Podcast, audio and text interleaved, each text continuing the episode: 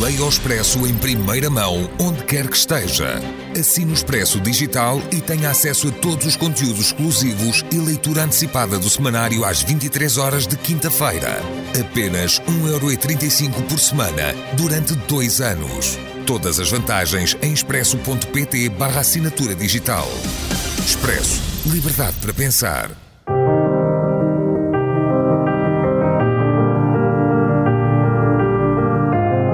Desastres naturais.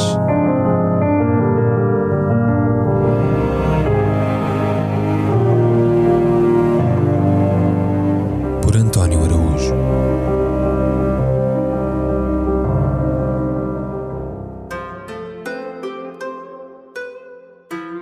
António Inoki, 1943-2022. Falecido de amiloidose por transtirretina do tipo selvagem, no passado dia 1 de outubro. Muhammad Hussein Inoki, que nascera com o nome Kanji Inoki, mas usava o nome artístico de António Inoki, tinha 1,91m de altura e, geralmente, 102 kg de peso. Características que, quando arremessadas contra os seus adversários, dele fizeram um dos maiores combatentes de wrestling de todos os tempos, 12 vezes campeão do mundo. Foi, além disso, empresário e político, converso xiita, libertador de reféns, ou seja, teve vida de muitas vidas, espera-se que felizes.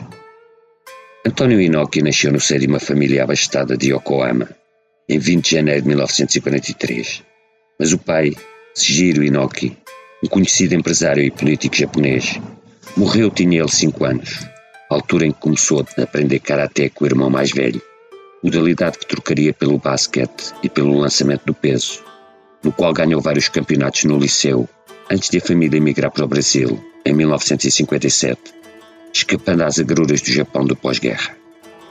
Mal chegou ao Novo Mundo, com 14 primaveras tão só, começou a ganhar torneios regionais de lançamento do peso, do disco e do dardo. E, três anos depois, conheceu o lendário Riki Dozan, o pai do Puroresu, um dos mais importantes lutadores de wrestling da história, responsável pela introdução dessa modalidade no Japão, seu país natal, antes de morrer assassinado à facada por um membro da Yakuza, após uma altercação num clube noturno de Tóquio, dezembro de 1963, passível de resumo assim. Ricky Dozan alegou que o mafioso pisara e reclamou desculpas. O mafioso furtou-se a dar-lhes. Ricky Dozan deu-lhe então um murro que o fez parar na parede e depois no chão, onde continuou a bater-lhe tendo o mafioso respondido com uma navalhada direta ao abdômen do opositor, que não matou mas moeu, sobretudo por Ricky Dozan não deu ouvidos ao médico que o tratou, e continuou a comer sushi e a beber sake à farta, após o que se sentiu mal, e a ferida redundou em peritonite fatal. Pela mão de Ricky Dozan, Inoki regressou ao Japão em 1960, onde se tornou discípulo do estilo forte do belga germano-americano Karl Gotch, o deus do wrestling, e a partir daí foi voer-se Tavias, com longa lista de vítimas. O americano Lotez, coitado.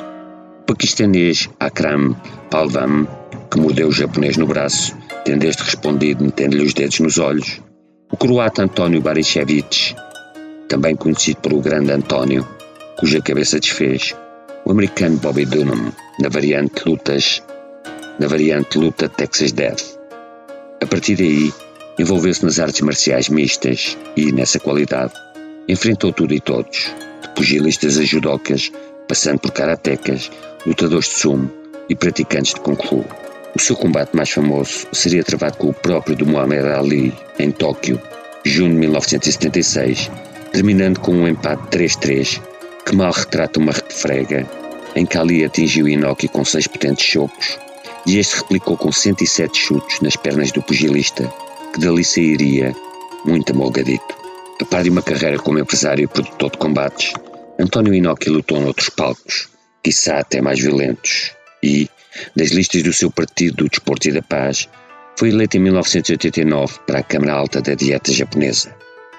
No ano seguinte, e seguindo as pisadas de Muhammad Ali, viajou até ao Iraque em missão diplomática espontânea, não oficial, na qual, a troco de um evento de luta livre em Bagdade, conseguiu a libertação de 36 reféns, 36 japoneses reféns de Saddam.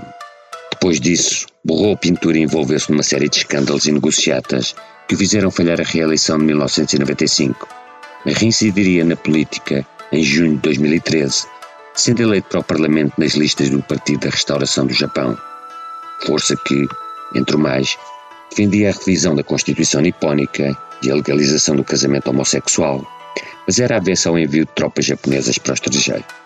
Acabou suspenso da dieta por ter realizado uma viagem não autorizada à Coreia do Norte, a primeira de várias e controversas visitas a Pyongyang, onde efetuou, em 1995, o famoso Collision in Korea, dois espetáculos com o lutador Ric Flair, vistos por quase 200 mil espectadores em estádio, o maior público de sempre da história do wrestling profissional.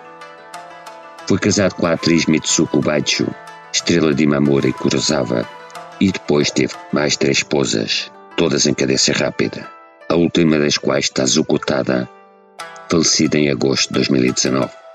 Em 1990, convertera-se ao xiismo no decurso de uma peregrinação a Kerbala e, na piugada de Muhammad Ali, adotou o nome Muhammad Hussein Inoki, mas sem largar o budismo. Quanto ao mais, era proprietário de um restaurante temático de luta livre em Tóquio e, em 2014, teve um belo gesto, assumindo a tutela do sobrinho de um dos seus rivais, o paquistanês Jara Palvan, falecido subitamente de ataque cardíaco, coisa que não admira, pois era um monstro de carne. Em 2021, António Inoki foi confinado a uma cadeira de rodas por problemas na coluna e acabou por falecer há dias, com 79 anos. Figura popularíssima na sua terra, omnipresente em anúncios comerciais, surgiu em diversos filmes e séries de mangá e, posto que falecido, continua bem vivo na memória dos mundos que amam o som e a fúria.